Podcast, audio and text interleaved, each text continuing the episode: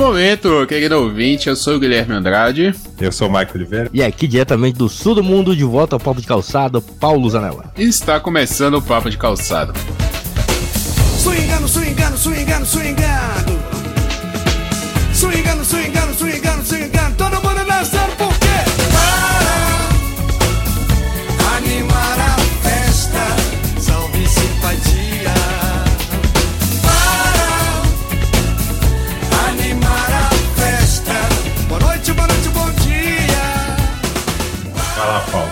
Papo. Não, cara, eu não tenho Pensou em nada? nada de interessante. Não, não pensei, não. Tô animado que eu converso com vocês. Você falou que tinha outra coisa aí? Caro, a tecnologia tá cara. É, isso eu sei, é, eu tô reclamando bastante. Computadores estão muito caros. Os caras estão usando todos os chips que tem pra fazer carro de luxo e máquina pra fazer cripto de moeda. Ah, NFT. O que, que vocês acham do NFT? A gente não conversou sobre isso. Ano passado, falando do NFT. O que, que é NFT? E o Papo de Calçado não debateu isso. Sabe o, o Bitcoin? Ele é feito de. Ele é minerado com super contas complexas, né? Através do blockchain. Michael não, não sabe o que é blockchain também? Michael sabe, Michael tá ligado em Mas- tudo que é mercado financeiro. Vai, mais ou menos, Paulo. Quiser Então, é, explicar. é um negócio bem complexo onde que você tem que botar é, é, GPU de, de, de vídeo, de gráfico de vídeo, sabe? Placa de vídeo, é, para fazer contas complexas e tal, e ela chega no resultado, ela te dá Mineração um de Bitcoin. Isso eu é caro. sei. Mineração. Tá, chega na NFT, mano. Ok. Aí eles criaram o NFT, que é o quê? Eles pegam o JPEG de alguma coisa e codificam ele com a blockchain. Então, para você, com, é, para ela ficar exclusiva, só você quem tem aquele código para que é, tem o JPEG original. Então, sabe que você baixar lá no Google e baixa uma imagem do Google, Ah. do Google e usa no- numa, na coisa tua? Você pode fazer isso normal, só que a imagem não é sua, porque ela tem um código que só pertence a uma pessoa. Então é um negócio exclusivo. Na verdade, é um jeito de dos caras privatizar, eh, tornar algo exclusivo na internet através de, da criptografia. Bem, não, não foi fácil Não é fácil mas explicar, entendi. não. Eles deixaram exclusivo uma Tipo, JPEG. é tipo uma, uma nova forma de ganhar dinheiro na internet. Isso, mas os caras estão vendendo, tipo. Aconteceu agora, eu vi num vídeo do Caio Moura, o cara fez o quê? Os caras foram lá e fizeram uma, uma NFT do livro Duna. O que que eles fizeram? Uma NFT do, da foto do livro Duna, ok? Aí os caras que mexem com criptomoeda e tal foram lá e pagaram quanto ne- ne- nessa foto do livro Duna? 2,3 milhão de dólares, ok? Aí eles falaram, daí postaram na internet, ah, conseguimos comprar esse NFT exclusivo e tal. Agora a gente vai pegar e vai vender adaptação de Duna pra videogame, pra filme, é, não sei pra onde lá e tal. Os caras falaram pra eles: Não, mano, vocês compraram um NFT, que é uma imagem, do, uma foto do livro Duna. Vocês não compraram os direitos autorais do livro Duna. Vocês não, não pode ser tudo. É, Pelo, pelo que eu, eu já conversei sobre isso com outras pessoas, e as pessoas me, me explicaram mais ou menos isso aí, eu, eu acho que eu entendi, assim, mais ou menos, mas eu não, não sei dizer se eu entendi.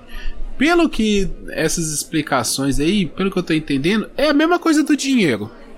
NFT é a mesma coisa de dinheiro. confia que vale e vale. É, tipo, a gente acredita que uma nota de 10 reais ali, aquela notinha vale 10 reais, a gente tem fé nisso, e aí ela vale. A partir do momento que a humanidade parar de acreditar que o dinheiro vale alguma coisa, a gente volta pro escambo. Então, pra mim, pelo que eu tô entendendo, é a mesma coisa. Tipo, se você tem, ah, isso aqui vale tanto, ó. Que eu comprei por tanto, vale tanto, e você vai conseguir vender. E você consegue Isso aqui provar lá na é frente- exclusivo, porque ele tem um código, entendeu? Exato. Mas eu digo assim, lá na frente você vai conseguir vender por esse valor, por algum valor, que outras pessoas vão acreditar que isso aí também vale. Entendeu? Outras pessoas também acreditam, não é só você que acredita que vale. Sim, daí tem gente comprando Air Jordan, tá ligado? Por uh, 60 mil dólares.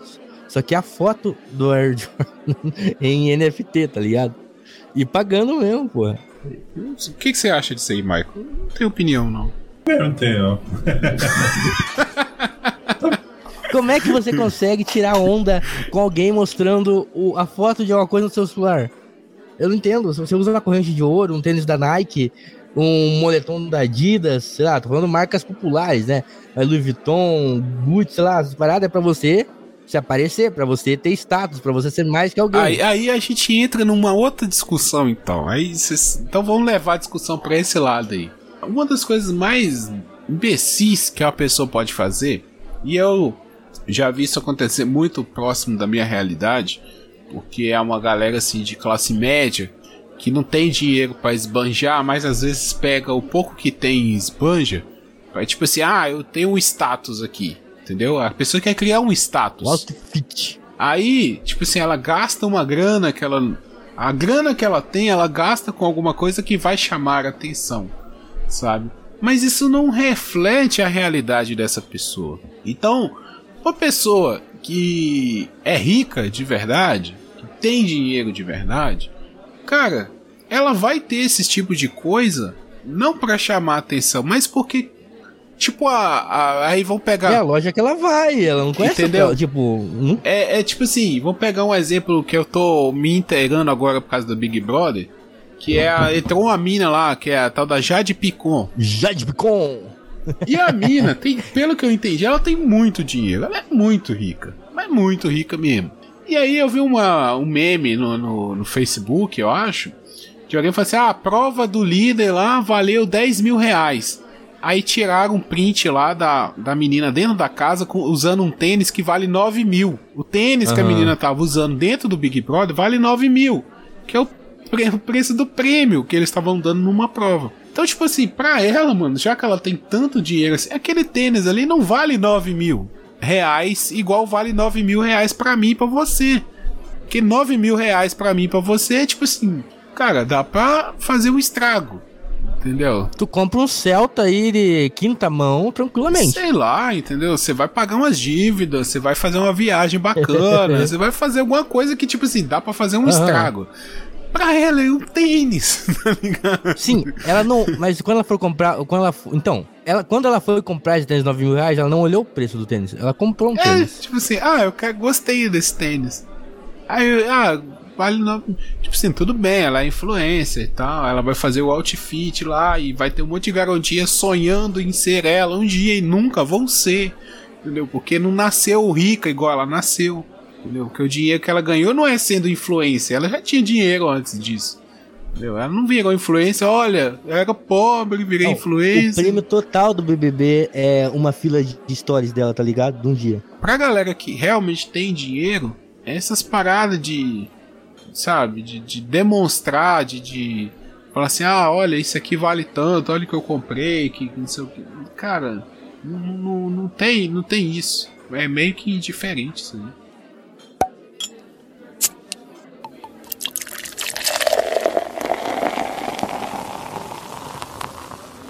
Michael tinha outro assunto aí que ele falou. Ah, sim, eu tinha dois. Um é um pouco polêmico. Vai então no polêmico. No polêmico? Então tá. O assunto polêmico é o seguinte: deu bastante polêmica essa semana. É... Aí, claro, queria ouvir a opinião de vocês. Porque tem uma pessoa chamada Antônio Rizelli. Ele é antropólogo. Publicou um artigo na Folha de São Paulo que falava sobre racismo reverso. Que algumas, algumas questões identitárias dos negros seriam em racista com os brancos. É mais ou menos nessa linha aí que ah, hoje o- os negros eles já têm determinados poderes e que eles é, demandam acaba sendo opressivo. Ele deu alguns exemplos de negros sendo preconceituosos, enfim, várias coisas. Mas esse assunto me chamou a atenção por, por algumas questões que tipo a- as palavras elas são disputadas porque nas humanas você tem o o preconceito, que é algo seu, pode ser em relação aos asiáticos, negros, índios. Você tem a discriminação, que seria o ato em si, né, discriminatório, você isolar, um ato em grupo também. E tem o racismo, que seria a, a estrutura que beneficia ou privilegia determinado grupo em relação a outro, por conta de raça e etc. E aí, quando esse termo entra em disputa, você ressignifica ele pra, e transforma o próprio racismo em preconceito para individualizar o, o ato, né? ti- Tirando a pessoa da teia da sociedade que ela faz parte e acaba transformando uma questão em, que é complexa em algo quase que subjetivo.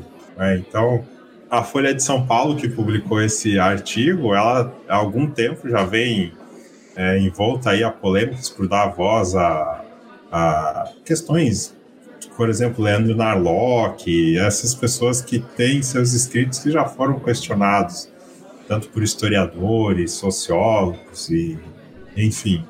Então aí tem várias coisas, né? Tipo essa mania de querer ficar ouvindo os dois lados, mas é só quando o assunto é ciências humanas, né? Porque ninguém vai lá para discutir se a gravidade existe, se não existe, esse tipo de coisa. Mas quando é das ciências humanas, é, vale tudo. E isso está acontecendo porque tem a questão da renovação da lei de cotas esse, esse ano e acaba virando uma disputa política. Então, teve um manifesto de alguns jornalistas, inclusive trabalham na Folha de São Paulo, se posicionando contra essa postura da, do jornal. E o jornal respondeu com uma declaração do, do chefe ali da, da redação, acho que é o diretor, é, Sérgio, né? Ele, O editor? É, o editor, né? Criticando o manifesto, criticando os profissionais no, no, sentido da capacidade deles. Muita gente apontou como um assédio moral. É, e me chamou a atenção por, por, esses, por esses vários motivos. Primeiro, essa questão da, da disputa de narrativa, vamos dizer assim, né? é, que já é histórico no Brasil, que você é, ressignifica uma palavra para não ter que se aprofundar em outras discussões. Por exemplo, Isério fala que os negros já têm poder, mas ele não define o que é poder. A maioria dos desempregados são negros, você vê pouquíssimos CEOs, deputados ou deputadas, é, a maioria das pessoas pobres são pretas. Essa questão é, que já vem de tempo e, e não existe uma vontade política para tratar, e quando existe, ainda sofre uma certa resistência, falando que é racismo reverso. Então acaba ficando um negócio meio circular. A, a mídia tem a sua agenda própria, né? Porque ela faz parte desse grupo que acaba sendo incomodado. Tem a questão também da afirmação de identidade, quando você começa a afirmar uma, identi uma identidade, você começa a ir contra automaticamente aquela que impunham a você, isso também incomoda. E por fim, essa mania de querer ficar achando que todo assunto tem dois lados. Cara, é, é complexo isso aí, né? Porque, tipo assim, pelo menos do meu ponto de, de, de vista, eu não tenho propriedade para falar do assunto como questão racial. Eu sou branco, então, tipo assim, eu poderia falar algumas coisas que eu acho, mas não sei se teria muita relevância. E do ponto, vamos dizer, científico, também acho difícil, porque eu sou das ciências exatas. E aí, né, acho que alguém da, da, do ponto de vista da história, da, das ciências humanas, como você falou, teria até mais propriedade para falar. Mas aí eu, eu posso dar minha opinião sobre o assunto, né, como pessoa, como cidadão. Da questão da. Igual você falou, né? Ah, mas na, nas ciências humanas você tem. Né, as pessoas questionam, né, você tem é, lados, você tem. É, tipo assim, ninguém questiona a gravidade. Apesar de que a gente tá com os imbecil aí falando que a Terra é plana, que não existe gravidade e tudo mais, mas Mas não tem artigo na Folha de São Paulo. É, mas é tipo assim, eu acho que até o próprio a questão da, da ci- ciências exatas, é o nome exato, eu acho que é o que tira essa, sabe, essa questão de tipo assim, é, é verdade ou não? Qual que é o ponto de vista, sabe? Não é subjetivo. Pegando o exemplo da gravidade, a gravidade existe, ponto. Todo mundo é gravidade é igual para todo mundo. Não tem ponto de vista na gravidade. Né? Tipo, se você pegar uma coisa, ela. Tipo, se você tá uma maçã na mesa, se você jogar ela pro lado, ela vai cair no chão, ela não vai para cima. Então não tem como. Apesar de algumas pessoas quererem negar, não tem como negar a gravidade. É, você é, é igual para todo mundo. Quando você parte para essa questão do, né, de identidade racial e, e outras coisas assim, de, de social, vai muito do, do seu ponto de vista, da sua bolha, né? E você tá falando do- do- de um jornal que, tem um, né, um viés ali meio comprometido já. Então, você abre margem para isso, né? Eu acredito que o seu ponto de vista dessa questão é muito mais profundo do que o meu, sabe? Eu nunca vivi, nunca passei por determinadas coisas. É, eu tenho uma esposa que, por ser negra, já passou por muitas coisas, sabe? Eu sei que o racismo existe. É, eu sei que o preconceito existe e por aí vai. Então, ela poderia falar muito melhor do que eu, né? Mas eu acho que abre margem, querendo ou não, abre margem para isso e, e a gente vai, a gente, sei lá, cara. É, é por isso que é uma, é uma, uma luta constante, sabe? Eu acho que essa questão de, de nós tá falando, ah, agora vai renovar a lei das cotas e tal, né? Tá num período de renovação, então vai entrar em debate mais uma vez e a gente tem que estar sempre debatendo, sabe? Eu acho que esse assunto nunca vai vai entrar em consenso, sabe? Tipo assim, é, o ser humano ele consegue achar diferenças mínimas. Para quem, por exemplo, estuda biologia, sabe que o DNA do ser humano pro macaco, ele é tipo assim, é um mínimo ali, uma porcentagem mínima que diferencia. 98% compatível. Exatamente. Sabe? Então, de um ser humano que tem uma cor de pele diferente pro outro, é ínfimo, sabe? Se um alienígena chega na Terra hoje, ele vai falar que todos os seres humanos são iguais, sabe? Porque pra ele, cara, ele não vai conseguir, ele não- isso não faz parte da realidade dele. Aí ele vai olhar e falar assim: ah, vocês são igual, tipo assim, ah, é, o tom da sua pele é diferente da do outro, mas, cara, o seu cabelo é diferente do outro. O, o seu a cor do olho é diferente. Você tem, vocês têm várias coisas diferentes, mas no macro vocês são igualzinho, cara. Não tem o que diferenciar, sabe? Então a gente, como sociedade, como ser humano, a gente sempre vai achar diferença, seja de um estado pro outro, seja na forma de falar. Essas coisas são acaba sendo subjetiva, entendeu? Por exemplo, ah, no Brasil tem negros.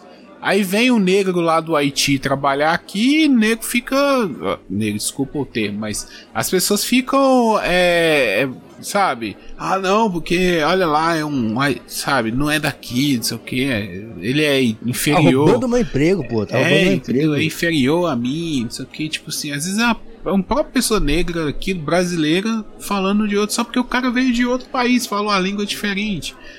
É difícil, sabe? O que eu tenho a dizer é que, é, infelizmente, é uma luta constante, a gente tem que, sabe, continuar esse debate, levar pra frente e não deixar. E aquelas pessoas, igual eu concordo com você, é fato de que é, as pessoas negras, elas não têm poder. É mentira isso, é, sabe? É você querer subverter algo. Porque, igual você falou, os grandes re- líderes, representantes, a própria representatividade negra é, é baixíssima, sabe? Aqueles lugares que realmente existe o poder.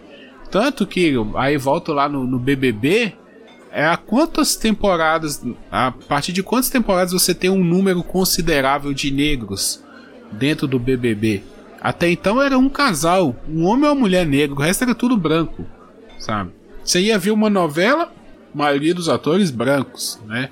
Então, agora que estão, opa, peraí, tem uma galera aí que tá gritando, que tá pedindo representatividade, então vamos, né? Essa representatividade vai gerar audiência, então vamos mudar isso, né? Do ponto de vista da, da empresa de entretenimento.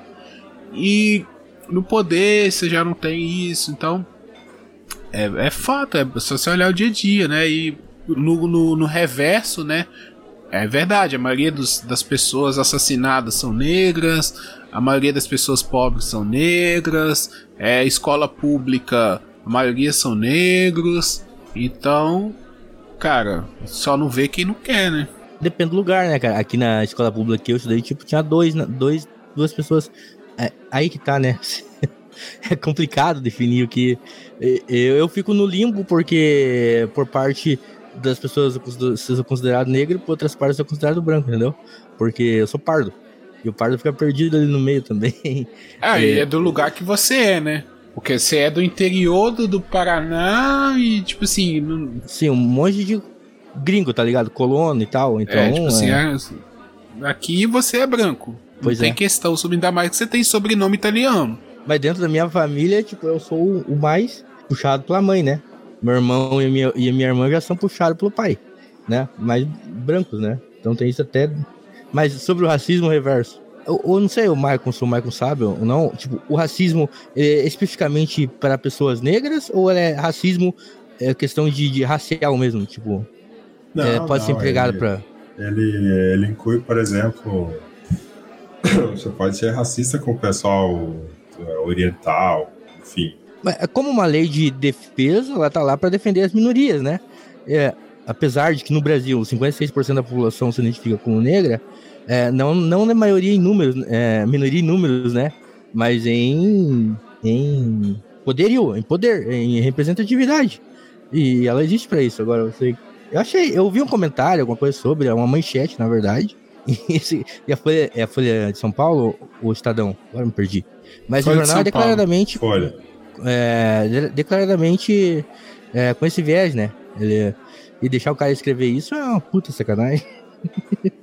Passar pelo editor, né? E o próprio editor foi contra as pessoas que se posicionaram contra, né? Sim. Foda. Não, e ele. E ali mostrou. Ali mostrou que, que parte disso, é, parte do determinados pensamentos acaba vindo dos donos, né? A gente vê.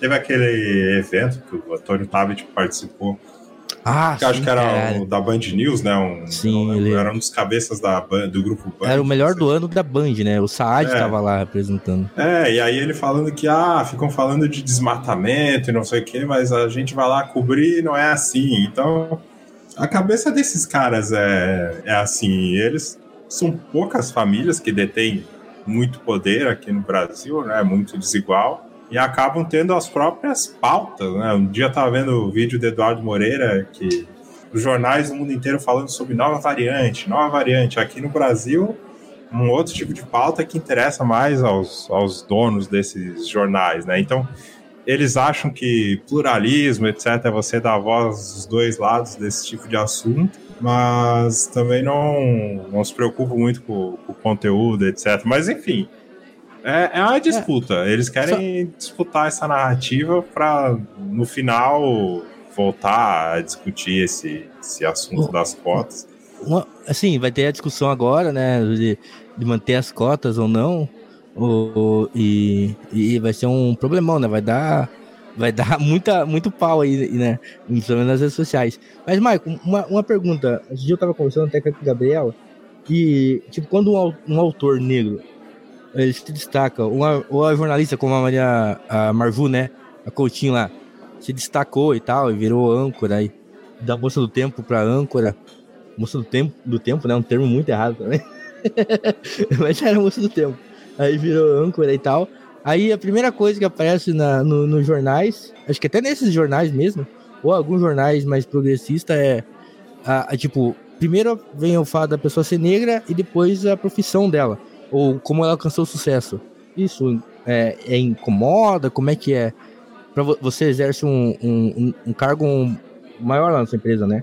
E, e, e tem isso, tipo, ver primeiro, ah, você é negro, você chegou tão longe, e, e o- no autor, no caso lá, o, o, no, no Esquece por dos Fundos, o cara, é, antes de falar do livro, sempre falava da cor do cara primeiro e tal. É, não, na empresa que eu trabalho, eu não. Eu, eu pelo menos, diretamente, não me falaram isso. né? É, agora, sobre esse tipo de comentário, é. A gente paga, acaba pagando preço pelo país que a gente vive, né? Uhum. Então, então agora que está sendo, é, vamos dizer assim, internalizado por- em determinados assuntos, como tipo entretenimento, essas coisas, não falam, não, não ficam reproduzindo tanto, né? Mas, ou melhor, aceitam em determinados pontos, mas em outros voltam é, a questionar. Isso vai sempre acontecer, né? Vai sempre acontecer. É, é, tipo assim, eu tenho também uma, uma questão assim que eu observo, mas eu não sei se eu tenho a, a real noção disso. Eu, eu acho assim, que de certa forma a gente está evoluindo. Só do, da gente estar discutindo esse tipo de assunto e se policiando, sabe, pela forma de falar, apesar de algumas pessoas questionarem assim, ah, mas hoje em dia tudo é o politicamente correto. Antigamente tinha piada, não sei o que, e hoje em dia Cara, eu acho assim, só da gente estar parando pra pensar antes de falar determinadas coisas, é, já é uma evolução, sabe? Porque, sei lá, acho que a gente tá caminhando pra algum lugar. Isso que eu queria saber também, tipo, o que você acha, Michael? Você acha que a gente tá indo assim pra um. Apesar de tudo que ainda acontece, por causa de né, determinadas falas que a pessoa nem sabe, sei lá, é racista. Não sei se. É, pro meu pai, que, que ele é mais velho, tem tipo você 65 anos, lá na Amazônia tem, tem muita gente lá. E tem muito índio também, né? Então tem esse problema na fala das pessoas. Ah, eu, eu tenho certeza que a gente está evoluindo. Até a política de, de cota é um exemplo disso, que a gente já discutiu na, em vídeo, e que hoje a gente consegue ter. Até saiu um artigo hoje do Rodrigo Zaidan na Folha, que o Silvio Luau está fazendo um estudo com outra pessoa, artigo científico para demonstrar isso, mas a gente já tem o desempenho de pessoas cotistas nas faculdades, sendo o equivalente ou melhor de pessoas não cotistas. E a gente já falou que esse tipo de ação mexe no curto e no longo prazo, porque um diploma universitário você consegue ter um salário maior você consegue dar uma condição melhor para um filho para uma filha melhor do que você tinha, no caso. Você está mexendo ali. E porque assim, é como se fosse uma máquina, né? Ah, Você tem uma máquina que sai hambúrguer, né? A máquina, como ela tá, vamos dizer assim, o resultado é aquilo que a gente já falou lá atrás. É muito claramente que uma parte da população é prejudicada e isso vem de muito tempo, como uma questão política mesmo. Não tem muito é, mobilização política para mudar isso. Então, a gente conseguiu avançar nessa questão na base da força, que não tem como ser de outra forma. A base da força que eu digo é essa implementação, esse tipo de lei, esse tipo de questão que começa a mexer em questões estruturais para você mudar o resultado. Mas e é por conta disso que incomoda, né? Porque você vai tendo mais pessoas em posições de poder, em posições de é, fazer seriados que discutem esses assuntos, de levar esses assuntos para a mídia. E o Brasil é um país muito conservador para reacionário. Então acaba incomodando. Então é por isso que vem essa disputa, né? Ela arrefece, volta, arrefece, volta. Mas eu não tenho dúvida que, que a gente evoluiu. Mas, igual você estava falando, a luta, ela não para, né? Porque da mesma, da mesma forma que a gente avança, a gente sempre produz o nosso contrário, né? E como o Brasil é um país conservador e, e essas mídias principais, elas estão na mão de poucas pessoas, eles conseguem é, esse artiguinho aí do cara gerou um burburinho a semana inteira e o cara agora vai dar curso, conseguiu o que queria, né? Então é como se a gente avançasse aí vem alguém fala um negócio, aí você tem que retroceder lá, não sei quantas casas. A gente já está ocupando algumas posições de, de destaque em uma época difícil, né? Porque normalizaram o governo atual, que tem e aí várias pessoas, inclusive há uma estratégia de, desse jornal fazer isso para chamar, destampar, destravar os grupos que pensam a mesma coisa, que foi o resultado no Twitter, né? Muita gente falando para mim lá que ah, racismo estrutural é só teoria. Ah, aí eu, claro, dei uma ironizada, ah, mas se for só teoria dentro das ciências humanas, o job, né? Falando o termo em inglês, o job tá feito. mas o que eles querem dizer é que não tem correspondência na prática isso é uma, é uma, parada que eu venho conversando com, com a Mariana. A gente tá sempre debatendo esse tipo de assunto. E aí hoje, a gente tava assistindo alguns vídeos, porque ela gosta muito de reality show e tal, começou o BBB agora. E hoje a gente tava vendo algumas coisas dos participantes. E aí apareceu um, um cara lá que ele traiu a mulher dele, cara. Várias vezes. Várias vezes. E ainda fez a, uma música pra mulher falando que traiu ela. Entendeu? Tipo assim, a mulher aparece no clipe e tal, não sei o que. E tipo, as pessoas meio que normalizam isso. Tá? Onde que eu quero chegar com esse ponto? Que quando isso acontece com uma pessoa negra, esse cara é branco, né? Esse é um ator da Globo lá. Eu não sei o nome, na verdade. De seis vezes ele traiu. Não, é muito mais. Ele, na música ele é? fala que nem sabe quantas vezes. É muito mais. Eita! É, mas quando isso acontece com uma pessoa negra, um artista negro, um cantor, alguma coisa assim, as pessoas já meio que criminalizam a pessoa, né? Tem alguns MCs, por exemplo, de rap, sei lá, o, o Orochi, o Pose do Rodo, o. sabe, vários aí que. o, o Nego do Borel, sabe? Que os caras, tipo assim, cometem erros, às vezes coisas da vida particular dele, sei lá, chifra a mulher, briga com a mulher. Tipo assim, o cara não tá preso, sabe? Ele não cometeu um crime. Se você tivesse cometido um crime, ele tava preso, né? É, mas as pessoas meio que, tipo assim, criminalizam, sabe? Mesmo, tipo assim, ah não, olha lá, um bandido, sabe? Bandido. Você, o cara, sabe, não, não presta e não sei o que, e condenam aquela pessoa, sabe? E às vezes acontece a mesma coisa com um artista que ele é branco, sabe? E as pessoas relevam, o cara tá lá no BBB. O cara tá lá no BBB de boa. É, aconteceu a mesma coisa com o Vitor, da dupla Vitor e Léo, sabe? O cara, sei lá, foi acusado de agredir a mulher. É, a mulher depois até tirou a, a queixa lá, a gente não sabe por qual motivo. Mas, tipo, ficou lá, de boa. Não vi ninguém indo no Twitter, no Instagram, no sei lá, for pra crucificar o cara. Então, se isso não é uma demonstração de um racismo estrutural, não consigo enxergar de outra forma. Sabe? Essa forma de, tipo assim, ó. Pra, é, pelo que eu vejo, a pessoa negra no Brasil, ela não pode errar. Porque o mínimo erro que ela comete é o fim para ela. Ela tem que estar tá sempre correta. Ela tá sempre na corda bamba, ela tá sempre, sabe, tendo que provar. O, o MC da, né, até fala sobre isso numa música dele, outros MCs também. Mas, tipo assim, o cara tem que provar que o que é dele é dele, sabe? Que ele suou para conquistar, que ele não. O Chonga lá deu soco no, no cara lá no Mineirão, né? Entendeu? Qualquer mínima coisa. Vai, o próprio Jonga, na Jonga, época Jonga, Jonga, que tava Na, na, na pandemia ainda, ele fez um show lá Tipo assim, a galera massacrou ele, sabe? Massacrou ele no Twitter. E aí, pouco tempo depois, vários sertanejos estavam fazendo show também e ninguém falou nada, entendeu? Tipo assim. Então, é, essas são pequenas demonstrações que eu vejo de que realmente é estrutural. Assim, a pessoa. Existe uma uma má vontade, sabe? De uma. Dois pesos e duas Exato, medidas. Exato, entendeu? E principalmente na questão da mídia, existe uma má vontade com essa galera. De, tipo assim, não, esse cara tá sobressaindo, não pode. Você pode ter um, sabe? É, é, o, é o, o Paulo Negão lá, amigo do, do Bolsonaro, sabe? É o papagaio de pirata. Você tem que ter um pra demonstrar. Hélio Negão. Hélio, né? Não é Paulo, não é Hélio. É isso aí.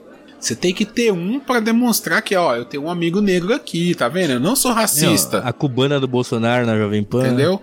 Sim, eu não sou racista, ó. Aqui é meu amigo negro aqui, ó. Ó, não sou racista. Eu posso falar o que eu quiser. Posso falar que negro é medida em arroba, mas eu não sou racista, porque eu tenho um amigo negro. Tá vendo? Mas não pode ter um monte, não. não. É só um, é só aquele ali que ele é aceitável. Entendeu? Aí é a mesma coisa lá, o jornal. A Glória, Glória Maria foi quanto tempo a única jornalista negra de relevância na Globo? O, o outro lá que é o Ernesto. Ah, eu não vou lembrar o nome dele agora. Ah, esqueci. Agora realmente falhou o nome. Eu sou ruim de memória. Mas que era do Jornal da Globo, que também, né? O único jornalista negro na Globo. Atores e atrizes negros dentro da Globo. Eu falo Globo que é a única mídia que importa no televisivo no Brasil é a Globo, né? O resto é. É, a CBT tá sendo vendido agora, né? nem no pé da Globo. Então, assim, é sempre essa história, sabe? Você tem que ter um para ter uma cota, sabe? De, de representatividade. E aí, qualquer um que passe disso, não, já é exagero, não precisa.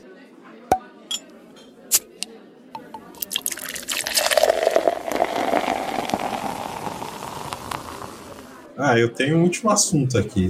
Negacionista na empresa. O que que acontece? A empresa que eu trabalho, ela tem um setor de higienização. Que ele entra depois da produção, higieniza a parte estrutural, a parte dos equipamentos, aí depois tem lá uma umas medições para ver se está em condições sanitárias de produzir, voltar a produzir, etc. A higienização é um setor que tem muita rotatividade de funcionários. Então, a equipe que era para ser em quatro, muitas vezes ficava só em duas pessoas. E uma dessas duas pessoas se recusa a vacinar, ainda não tomou a vacina. E a diretriz da empresa é muito clara, né? Todo mundo é- tem que tomar a vacina.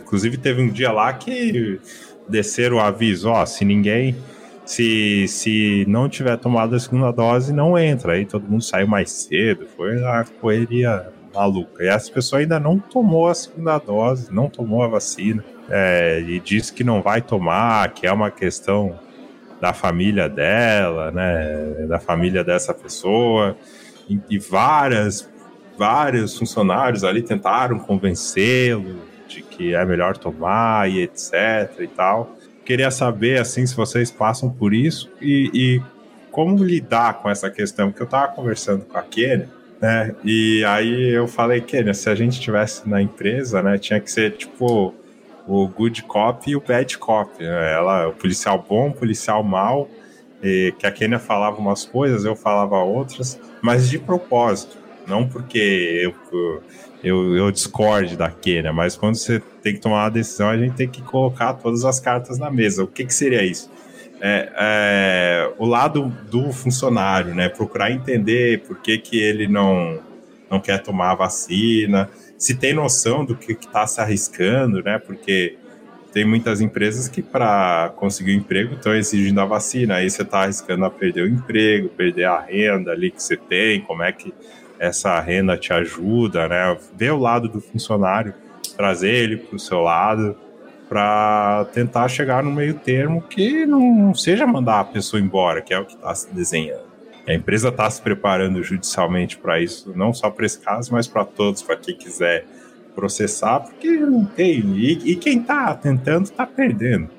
Mas o outro lado, que é o policial mal, que eu ficava provocando, é o seguinte, né? Cada minuto que essa pessoa fica na empresa mostra que, tipo, ah, pode não, pode não cumprir a regra que tá de boa, né? Teve gente que saiu, gastou combustível, gastou um tempão para tentar achar um posto de saúde, aí tem uma pessoa lá que descumpre e tá de boa, né? E aí tá colocando os outros em risco também, que você pode levar para uma pessoa que tem comorbidade, alguém da tua família que está uma situação mais delicada, enfim, são várias várias questões, né? Então, como como lidar, né? Infelizmente, está se encaminhando para um impasse. E a pessoa ela sabe que um dos motivos dela não ser mandada embora é porque só tem duas no setor e tá difícil de contratar gente, então fica uma situação que é uma situação chata, especialmente para mim, porque eu perdi parente nessa pandemia, né? E eu já vi essa pessoa algumas vezes sem máscara. Eu me, me irrito muito, que o dia que eu fui tomar a vacina no SUS, eu, eu fiquei muito mexido, muito emocionado, que, sei lá, a pessoa poderia dar um, uma parte do corpo dela, sabe? Ah, eu vou amputar, eu aceito não ter minhas pernas, mas me dá a vacina. É a questão de você querer viver, e muita gente não teve a oportunidade de ver o que a humanidade fez em um ano. E aí tem gente que, pelos motivos que for, é, acaba, acaba prejudicando o coletivo. Ah, cara, assim, é, por questão de não querer tomar vacina no ambiente que eu trabalho, eu ainda não vi nenhuma discussão. Eu acredito que até então todo mundo deve ter tomado sua vacina, sabe? Por questão. Mas a, a própria questão negacionista, direto vem algum papo, sabe? Alguma conversinha. Eu não sei onde, cara. Eu não vou lembrar onde que eu ouvi. Mas eu ouvi em algum lugar a pessoa falando assim: ah, o Brasil é a única. É o único país que as pessoas negam a vacina, mas vão lá e tomam. Tipo assim, o cara é negacionista da vacina, mas ele vai lá e toma. Constantino tomou a vacina, toda aquela galera com, tomou vacina, os negacionistas. O, outro dia, um, um, tempo atrás, eu ouvi uns colegas falando assim: ah, é, tá morrendo um monte de gente aí, e eu tô num grupo de não sei o que, e tem uns médicos lá que, que tá falando que é por causa da, da, da, da vacina, sabe? Tipo assim, ah, eu tomei a vacina, mas eu acho que esse negócio tá matando entendeu? Tipo assim, o cara tá falando que é consequência da vacina. A forma que eu vejo de, de tratar é meio que tipo assim, ó. É porque é muito complicado, sabe? Você se indispor com uma pessoa que tá ali no seu dia a dia de trabalho. Um colega de trabalho que você tem que. Sabe? Você tem que trocar informação com aquela pessoa.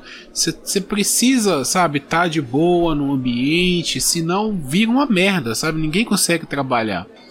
Então, cara, a forma que eu vejo é, tipo assim, ir desconversando, sabe? Falar, ó, ah, não sei, entendeu? Não sou dessa área, mas ó, pra você ver, antes da vacina tava morrendo muito mais gente, então eu prefiro tomar vacina, entendeu? Tipo assim, eu me posiciono e pronto, entendeu? Tipo, ah, se tiver que tomar vacina, eu vou tomar. Não vou deixar de, de, de tomar, não, e não sei o que. Porque existe, né? Existe essa galera, ainda mais esse ano que é ano de eleição. Tá, tá surgindo muito esses assuntos, é, negacionista de imprensa, tipo assim, ah, agora a imprensa vai começar a dar umas manchetes aí para prejudicar o presidente, sabe? Já ouvi vários, várias pessoas falando sobre isso, várias vezes.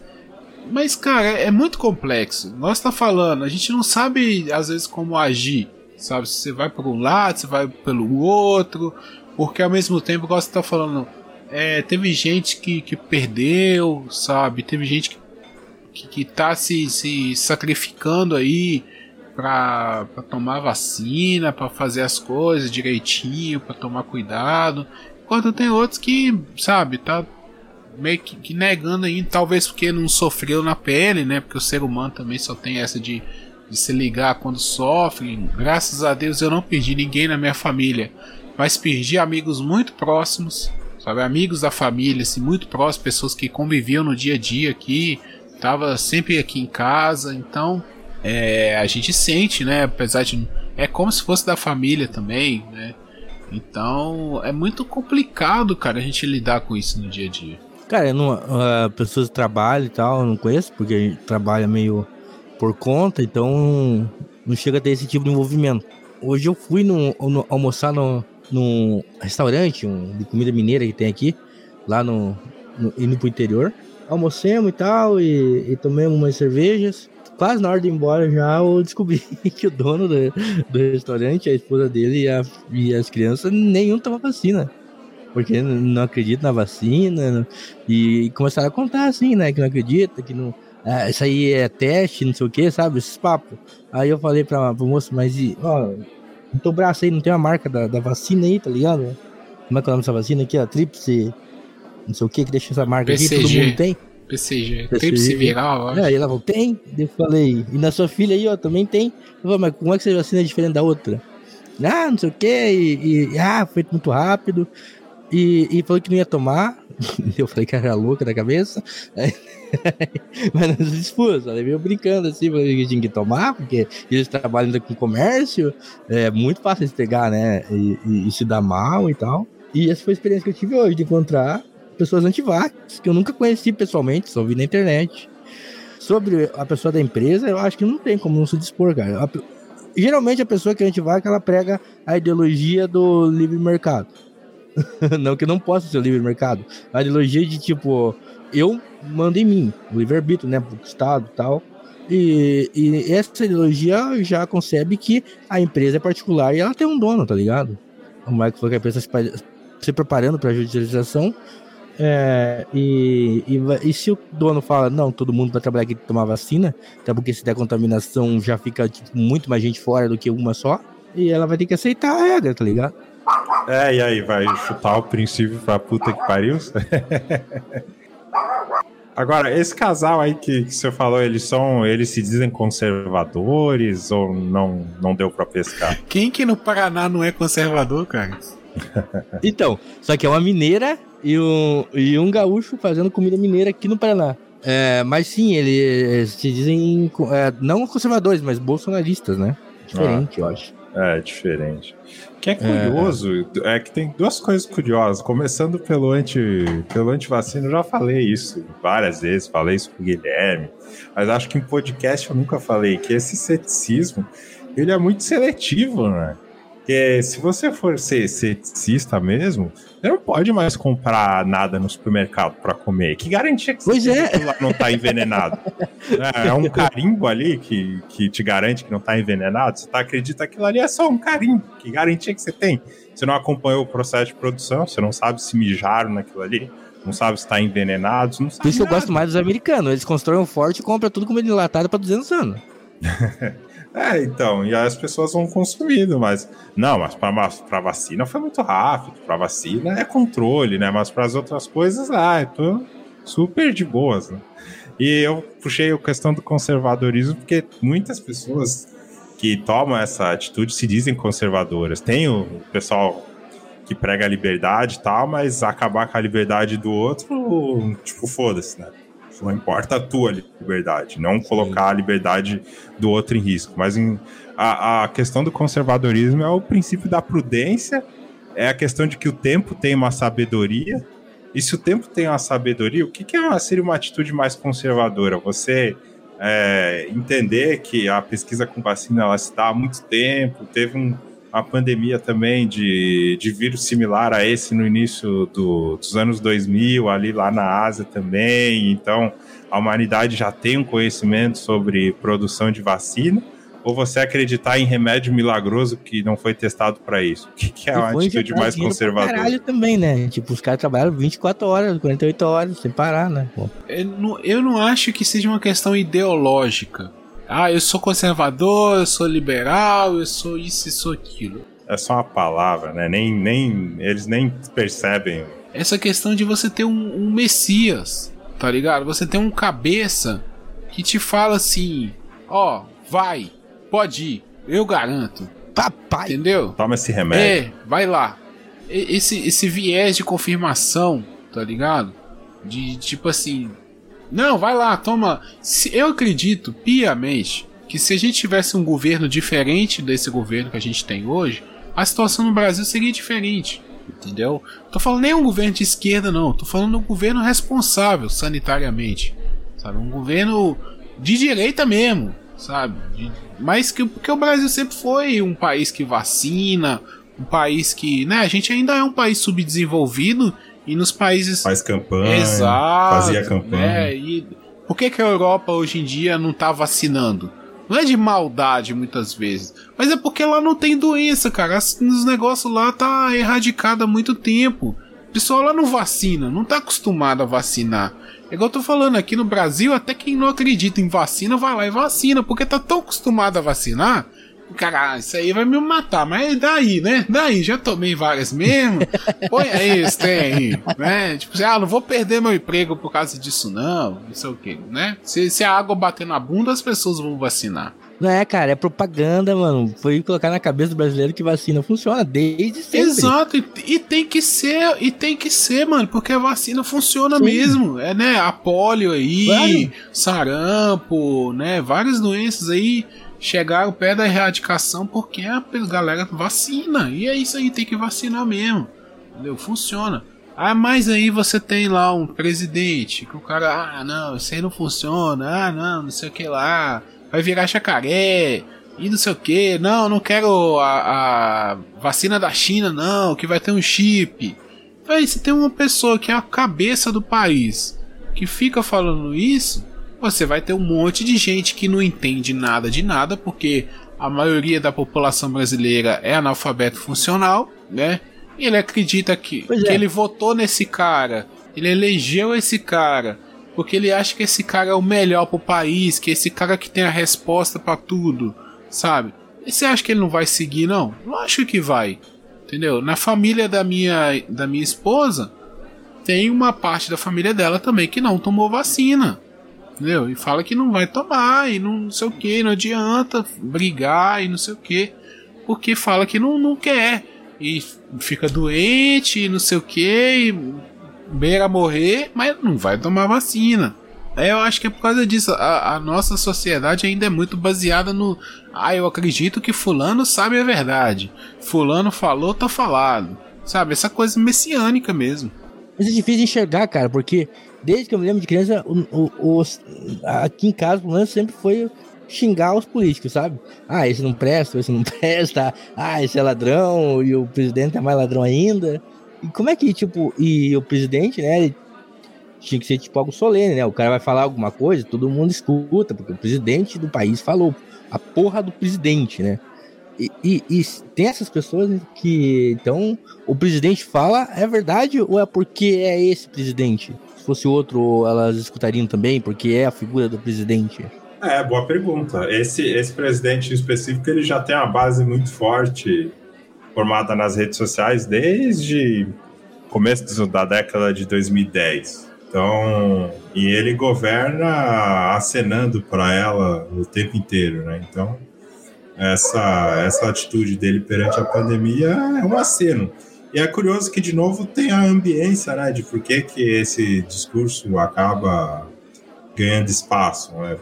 Porque eu estou montando aí um artigo, né, para apresentar, por causa do trabalho da pós, e aí eu resolvi, eu vou falar sobre esse assunto da pandemia. Né? E aí eu acabei pesquisando, acabei caindo em algumas pesquisas de por que, que o grupo antivacina no Brasil está crescendo. Matérias antes da Covid, de 2015, de 2019. Esse discurso ele acaba sendo reciclado, porque as mesmas coisas que falam de autismo, vacina em crianças, é, acontecia lá em 98, que foi publicado na revista Lancet, é, um nome assim, não lembro, que é a mesma revista que deu uma polêmica agora, acho que da cloroquina em 2020. Então, a, as teorias elas se reciclam, mas como se tem um vírus que é totalmente novo, muita incerteza, medo, insegurança, o pessoal acaba se aproveitando e espalhando esses discursos, essas desinformações é, só que na é maldade só, né, cara? Tem lucro isso, na aí, maldade, né? Na maldade, na E, e aí a perspectiva que eu vou pegar é uma perspectiva do próprio Foucault, de micropoder. Em cima disso que o, que o Guilherme tá falando, o, a microfísica do poder, ela tá em vários lugares da sociedade, como por exemplo, você tem um pastor de uma igreja, você tem na tua família alguém que não acredita, e você tem vereadores ou deputados que endossam o discurso do, do presidente, ele tem uma base muito sólida também de influenciadores, né? E aí a, algumas pessoas acabam sendo convencidas e, e, todo esse poder se concentra no próprio presidente, né? Que tem ali uma audiência cativa das coisas que, que ele fala, as pessoas acabam seguindo e depois é, não se importam muito em mudar, como mudaram em relação ao posicionamento de compra de vacina e etc, né? Então, não importa muito a linha, né? É muito errático, mas importa você tá dentro daquela redoma, seguindo aqueles discursos e etc. Mas o fato de ser uma pandemia nova acabou tendo um espaço ali para a galera brincar, né? Brincar de conspiracionismo. Tem um, um ditado também, não sei se é exatamente assim, mas Sim, é melhor você ser o rei no inferno do que mais um no céu, né?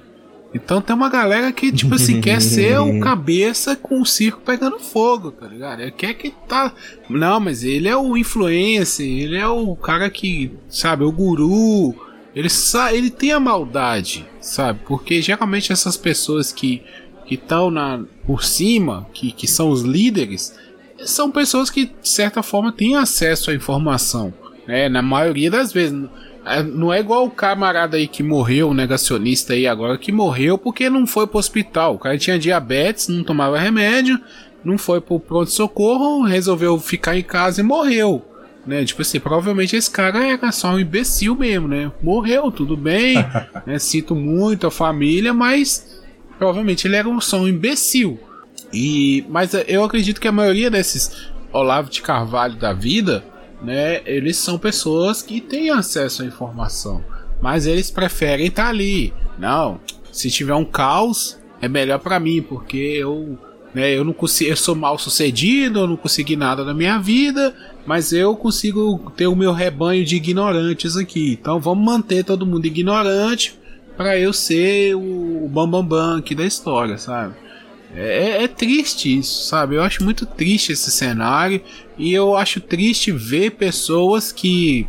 É, é igual aquele lance da igreja, né? Que a gente estava conversando também. Você tem lá o pastor mal intencionado e dentro da igreja você tem um monte de gente que tá indo lá porque quer, mas também tipo assim, tá sendo ludibriado. E aí você vê pessoas, gente boa, sabe? Pessoas bacanas, que acabam, não sei, às vezes eu não vejo maldade aí no lance das empresas, sabe? Por isso que eu tento relevar é, os colegas de trabalho, assim, porque eu não vejo maldade nas pessoas, tá ligado? Eu não vejo assim, pô, esse cara aí tá mal intencionado, sabe? Ele sabe o que, que é a realidade, mas tá com um discursinho para levar. Até porque ali tá todo mundo de igual para igual, sabe? Você não vai. Você não tá de, de cima para baixo, né? Não, não, eu acharia errado você ter esse tipo de discurso, por exemplo, de professor para aluno. Você tem uma responsabilidade, você tem uma ética ali para né, trabalhar com tudo que você fala, esse aluno leva em consideração. Mas de professor para professor, vamos dizer assim, não tem isso, sabe? Não adianta, o cara pode ter o discurso que for. Eu me informo por mim mesmo, sabe? A gente tem o mesmo nível intelectual. Então não é qualquer baboseira que vai me convencer. Né? E aí eu vejo que são pessoas até bem intencionadas e, e acabam, sei lá, cara, se deixando levar por esse tipo de discurso. É, eu passei por isso na minha empresa recentemente, né? Não vou citar aqui quem é exatamente, mas é uma pessoa que ocupa um cargo de, de supervisão em uma reunião, começou a falar. Aí eu, eu lembro que o Guilherme comentou, né? Ah, a pessoa quando começa a falar, tipo, ah, eu vi uma notícia que tal, e vai falando, na verdade, ela tá dando a opinião dela ali. É o que ela pensa. Aí tá dando aquela, aquela, aquele rodeiozinho, ah, que eu li, não sei o que e tal. Começou a falar de ser contra a vacina em criança, diz que só toma vacina porque não tinha pego a a, doença, né? Então foda-se quem tomou e pegou, ou quem pegou mais de uma vez, né? Foda-se. Mas enfim, e começou a falar de autismo do nada, assim, vacinação infantil, depois começou a falar em autismo. Aí, claro, o pessoal não. Quem, quem não é bobo é. pegou, ah, tá. Ela tinha preparo para isso? Tipo, é, uma pessoa vacinação infantil causa autismo, era nisso. Não, mas a pessoa, chegar. ela, tipo, tem alguma qualificação? É não, não, é supervisor de Nunca manutenção. tem, né? manutenção. É, exatamente. exatamente. E, então, esse boato vem desde 98, que eu falei, aí ele é reciclado. Mas aí, uhum. aí é uma relação de poder que tá ali. É uma pessoa que tem um cargo de hierarquia e as pessoas que estavam ouvindo, algumas eram subordinados a ele. Então, ele tem uma influência em cima daquilo que ele fala. Aí, se estava com má intenção, pouco importa. O resultado prático é uma pessoa que tem uma influência falando esse tipo de bobagem ali, né? Então, vai espalhando, vai espalhando. Mas, como a gente está conversando aqui, o Brasil, ele, uh, esse, esse discurso, que é novidade, vamos dizer assim, ele não conseguiu vencer uma tradição é, muito longa do Brasil aí de se vacinar, embora é, conseguiu prejudicar, né? Mas a maioria das pessoas estão se vacinando. É, a gente viu aí o Guilherme pedindo bom senso e ética de pessoas que têm é, subordinados. Vamos bem em 2023. Ah, é, o, é o mínimo que se espera, né, cara? Eu, eu falo que, tipo assim, eu acho que a primeira coisa que você tem que aprender e, e, é muito desvalorizado nos cursos superiores é ética, né, cara? No primeiro período é. ali, eu acho que todos os cursos têm alguma matéria relacionada à ética, à moral, à sociologia, seja lá o que for, sabe? E é aquela matéria que ninguém leva a sério, sabe? Tipo assim, a, ah, a galera nem vai na primeira semana, né? Tipo, ah, é, ah, essa matéria aí a gente cola na prova lá e passa. É, e, cara, é. tem nada a ver com o curso. É, tem nada a ver com E, cara, ética no trabalho, eu acho que até uma, uma boa pauta pra gente discutir num próximo episódio aí. Mas Sim. é algo assim primordial, cara, porque você só é um bom profissional se você tem ética, sabe? Se você sabe respeitar as pessoas, sabe respeitar o local de trabalho, sabe diferenciar, né? Igual a gente tá falando aqui. A minha opinião como pessoa é uma coisa, dentro da minha casa, no meu círculo familiar, de amigos e tal. Agora, quando eu tô dentro de uma empresa, eu, pelo menos, acho que não cabe você ficar também abrindo ali, ah, isso é certo, isso é errado. Cara, ali, tipo assim, o foco é o trabalho, tá ligado? não tem que, que ficar. É, tem gente que gosta de ser meio palestrinha, né? Eu conheço uma pessoa aí, é triste, porque eu admiro essa pessoa profissionalmente. Mas tem esse comportamento, ninguém é uma coisa só. Aí quer ser meio palestrinha sobre esses assuntos e acaba falando umas, um negócio que é, é isso aí que eu falei agora. Tipo, ah, que vacinação é isso? Tipo, ah, deixa as criancinhas, os anjinhos que Deus cuida. Porra, mano. Porra, Deus te ajudou, cara. Deus te deu a vacina, porra. É. Bom, mas é, é uma, boa, uma boa pauta pra gente retornar e quem sabe mais próximo do, do dia do trabalhador aí, né? Daqui uns meses a gente não faz Sim, essa pauta sim. de ética do trabalho. É, vai render, porque, por exemplo, a empresa que eu trabalho tem o- eles dão um curso lá de compliance, de ética, de respeito à diversidade. É a mesma empresa que tem o pessoal que coordena lá reclamando que, ah, porque mulher, não sei o quê, porque a mulher era muito baixinha, que mulher tem muito afastamento. Pouquinho. Enfim, a hipocrisia. É. eu, eu, eu dei um- uma pequena indireta, assim, num evento que a gente fez em comemoração, falando, né, que não adianta a gente ter um valor X lá na parede e chegar na prática e ser outra coisa. É, pois é. Mas acontece muito isso aí, infelizmente. Bom, galera, é, eu acho que a gente tá chegando ao final aqui. N- Não sei nem se esse encerramento vai caber dentro dos episódios, mas. É, mas eu acho que tem uns dois programas Tem, aí. tem uns dois- Se você tá escutando isso aqui no 202, saiba que a gente gravou tudo no meio dia. E aí a gente É. vai manter essa. Sem medo e sem vergonha. Não, voltamos com, com, com- voltamos com sede. Tem- Tá? Tinha muito, muito assunto pra colocar em pauta e ainda tem mais ainda, né? A gente tem, Tem, que reunir o resto da galera aí. É, pô, pra quem gostou, né? Comenta, comenta a volta aí, fala que sentiu saudade, sei lá, as redes sociais é arroba papo calçada no Twitter, no Instagram, e eu acho que ainda tem a página no Facebook, não tenho certeza. Tem, tem, tem. né? É, o site a gente voltou pro Blogspot, né? Então é papo de calçada podcast.blogspot.com.br. Passamos por um breve momento lá no, no Bookstime Brasil, mas por, pela própria paralisação do podcast e tudo mais, Sim. É, não demos continuidade lá. Fica um abraço aqui pra galera que nos recebeu lá, foi muito bom. É, isso, exatamente. Mas teve seu lado engraçado, né? É como se vamos, ah, um jogador de futebol vai ser transferido para outro time e o contrato dura um ano. Aí ele chega lá, se machuca, deu um ano, ele volta embora, É, nem então- pode jogar. É, foi, mano. Meu primo fez isso, ele fez um tratamento inteiro num time de São Paulo, acho que o Ribeirão, coisa lá. Só foi fazer o tratamento lá. Pois é, é, mas assim, valeu, né? A experiência. Sim, sim. E não, não- tipo, a gente sente a pena mesmo de não ter podido continuar, de dar sequência. A gente tinha muitos planos lá, só que, cara, foi a realidade mesmo da, da- de nós aqui da equipe, sabe? Não deu pra continuar. A gente acabou conversando várias e várias vezes e até chegar o, o consenso, tipo assim. E a gente foi. A gente arrastou com a barriga até Arrastou mesmo, cara. Foi bem arrastado. pra quem, né? Eu já ouvi várias pessoas comentando, tipo assim, pô, o papo de calçada tava meio estranho assim e tal.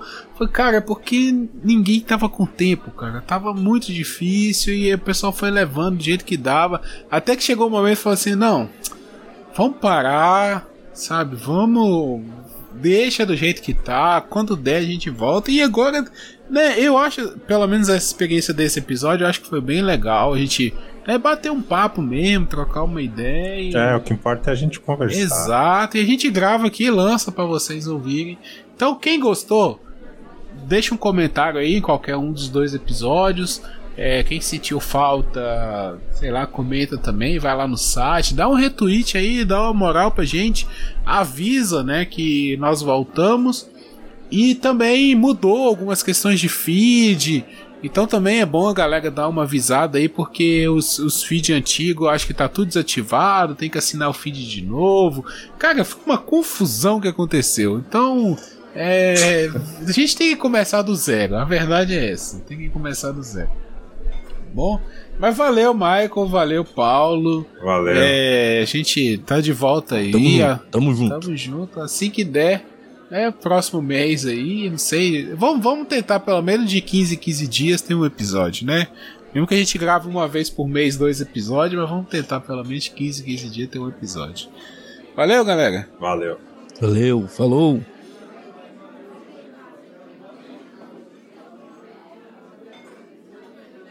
Eu pratico observar a sociedade quando ela baixa a guarda por descuido, fotografar rapidamente, falando metaforicamente, e depois tentar descrever aquilo que ficou desnudado, aquilo que ela não pode confessar.